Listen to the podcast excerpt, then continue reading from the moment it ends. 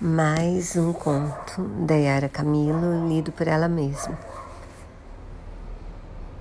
Dessa vez, quatro crianças, super impressionadas com a história do Tiradentes, resolvem encenar a história em casa, aproveitando que a mãe saiu.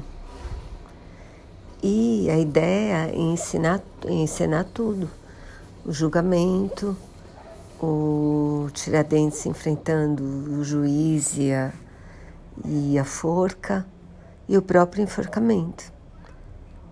E, bom, eu fiquei sem respirar quase todo o tempo e achei super, super interessante mesmo, vale a pena.